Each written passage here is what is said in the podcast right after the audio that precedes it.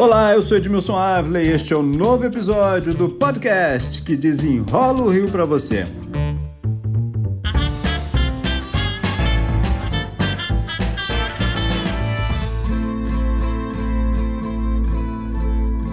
É um dos julgamentos mais esperados do Rio de Janeiro, caso Henri Borel.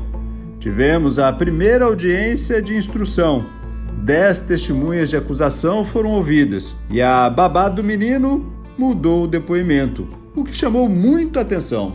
Para desenrolar esse assunto, meu convidado de hoje é o pai de Henri, Leniel Borel, a quem eu já agradeço pela participação. Leniel, muito obrigado mais uma vez. Vamos começar esse papo aqui falando dessa homenagem no Dia das Crianças, que o maior presente é a proteção? Boa tarde, Edmilson. É, então, essa foi uma iniciativa de amigos empresários da região, né? São dois outdoors que a gente colocou aqui no Recreio, né? Dos Bandeirantes, na Avenida das Américas, outra na Guilmar de Novaes, que sensibilizaram, né? Posto Dia das Crianças, dia 12 de outubro, queria fazer uma homenagem para as crianças. Me pediram autorização, eu autorizei, pedi só para colocar, né? A frase, né? Dia das Crianças, o maior presente é a proteção, porque eu acho que é dever de todos da sociedade de todos nós, de proteger as nossas crianças, né? Elas precisam ter voz, as crianças falam e quem tá por elas hoje, né? Quem, quem pode protegê-las? Uma vez que os pais, né, muitas das vezes não protegem, e então, assim, eu acho que é dever de todos que tá próximo, vizinhos, amigos, que possam proteger as nossas crianças. Às vezes estamos com o olhar de dar alguma coisa, dar um bem, dar um brinquedo, dar algo e não estamos lembrando ali de, do mais próximo, né? Que é dar a proteção quem está ao nosso lado. Sim, e é incrível porque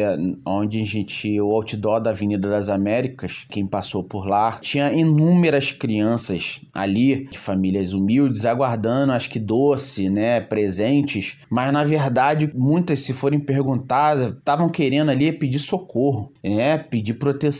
E poucas pessoas, as pessoas passam, né? Vão, dão, abrem seu ouvido, dão seus doces ou seus brinquedos, mas não pergunta o, o que aquela criança realmente está passando no lar, se precisa de alguma ajuda verdadeira, entendeu? Então isso acabou ali para mim simbolizando, né, muita coisa, né? E o outdoor ele foi uma, uma iniciativa aí de que mostra, né, naquele local estávamos passando um local do recreio, né, com bons prédios e com bastante criança ali que na verdade queriam ser ouvidas e precisavam de proteção.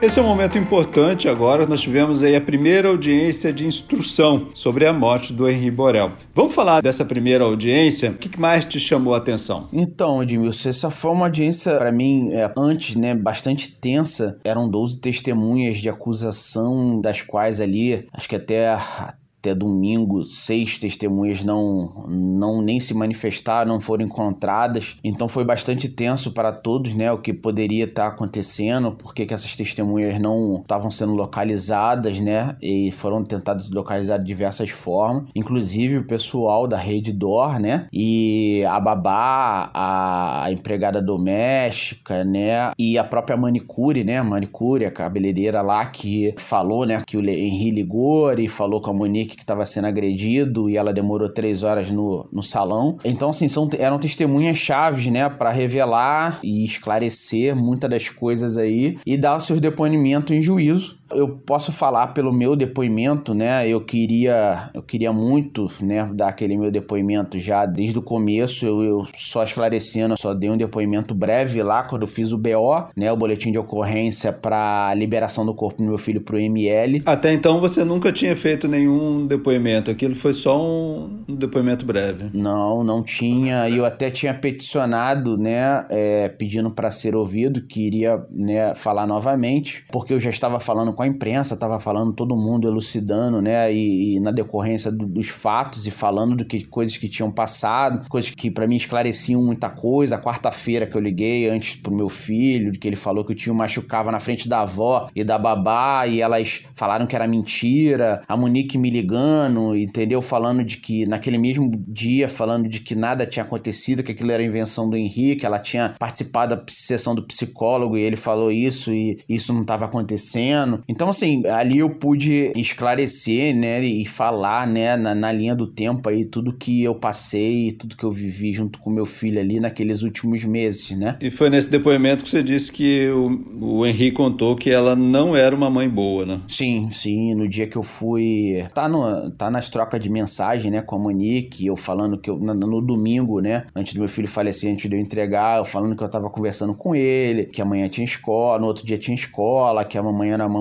boa e tal. E aí, quando eu fui levar meu filho, né? Eu falei isso na frente dela. Falei, vai, filho, vai com a mamãe. A mamãe é mamãe boa. Ele falou assim: não, mamãe não é mamãe boa. E ali ela ficou meio transtornada ali, né? Meio. Falou, mas Henri, vem, vem com a mamãe.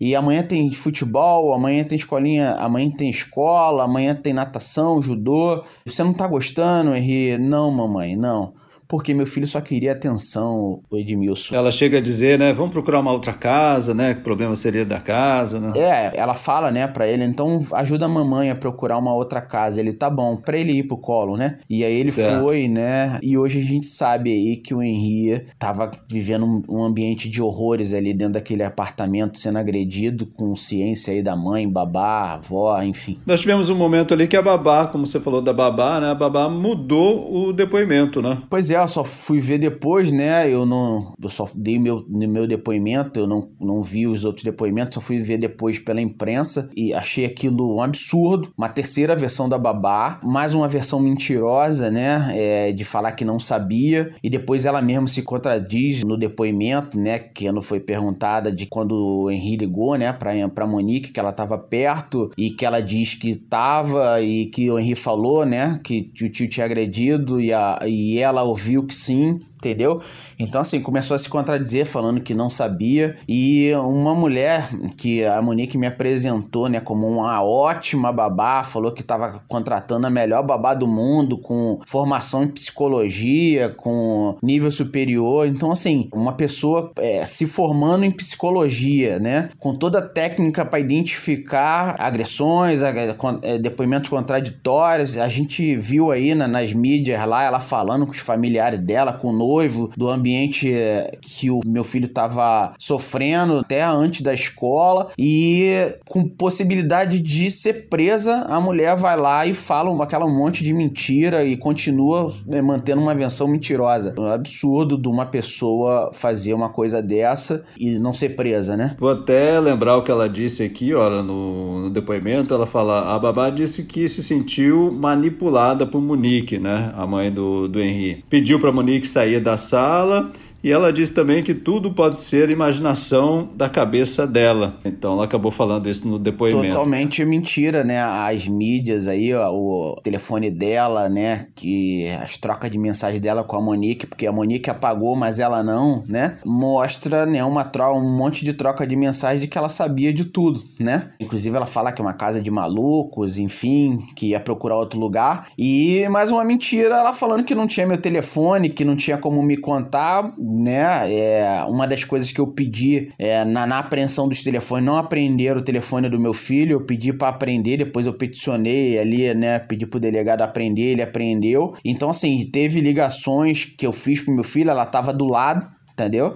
Inclusive na quarta-feira antes né, do meu filho falecer. Então, assim, ela tudo ela poderia fazer para entrar em contato comigo e eu teria sumido com meu filho, entendeu? Então, assim, ali, quando ela fala de que tava se sentindo ameaçada por Monique, na verdade, hoje a gente sabe que é o contrário, né? Os familiares da Tainá ainda trabalham na, na casa da família do Jairo, né? A mãe dela aparece, o noivo também trabalhou. Ela mesma teve duas eleições que trabalhou pro Jairo. Então, ali mostra ligações com a família do Jairo, né? Você, nessa audiência, depois da prisão da, da Monique, foi a primeira vez que esteve frente a frente com ela? Sim. Foi a primeira vez que eu tive frente a frente com a Monique. Como é que foi esse, esse momento aí de você que é ex-marido, tinha vivido, enfim, são dois momentos completamente distintos, né? Como é que foi muito esse momento? Muito difícil, Edmilson, muito difícil olhar aquela mulher é, e ver que ela não corria uma lágrima. E eu passei mal ali no começo, quando a, a, a juíza estava apresentando a denúncia e eu não conseguia ouvir aquilo, porque é, me faz, me faz relembrar, me faz muito mal. É, é triste eu saber que meu filho faleceu de uma forma tão brutal, assassinado brutalmente. E eu vir aquilo, eu comecei a passar mal chorar, e, e, e eu olho para ela e não cai uma lágrima, entende? E quase que sem um, nenhum remorso. Foi muito difícil, Edmilson. Agora é, teremos um capítulo a mais para dezembro. É, a gente espera aí, né, que todas as testemunhas é, compareçam, né, e falem a verdade. A gente é, acabou presenciando aí uma, uma das testemunhas icônicas que mentiu descaradamente na frente da juíza, do promotor e, e de todos nós. E a gente espera que todas as testemunhas apareçam e falem a verdade, que sabe, que não mintam, né? E vai ser, é, vai ser um, um, vai ser dois dias bem difíceis eu espero estar lá, vou pedir para estar lá. Minha família também, minha família toda compareceu no outro, vai querer comparecer nesse. E tem bastante gente aí que tem procurado a gente, né? Falando que vai, que vai comparecer. E a gente espera aí que, que a justiça seja feita na proporção da brutalidade que fizeram com meu filho, né? Aqueles dois assassinos. Leniel Borel, pai de Henri Borel, muito obrigado pela conversa aqui. Deus te abençoe, é, Edmilson. Agradeço demais aí pelo apoio pelo carinho, por tudo que vocês têm feito por mim, por justiça pelo meu filhinho. Eu acho que a, a busca nossa é comum, é a busca pela verdade, a busca de justiça pelo Henri Borel. E por isso eu agradeço a todos, você e todos os outros demais jornalistas que têm nos apoiado e, e estão em busca da verdade.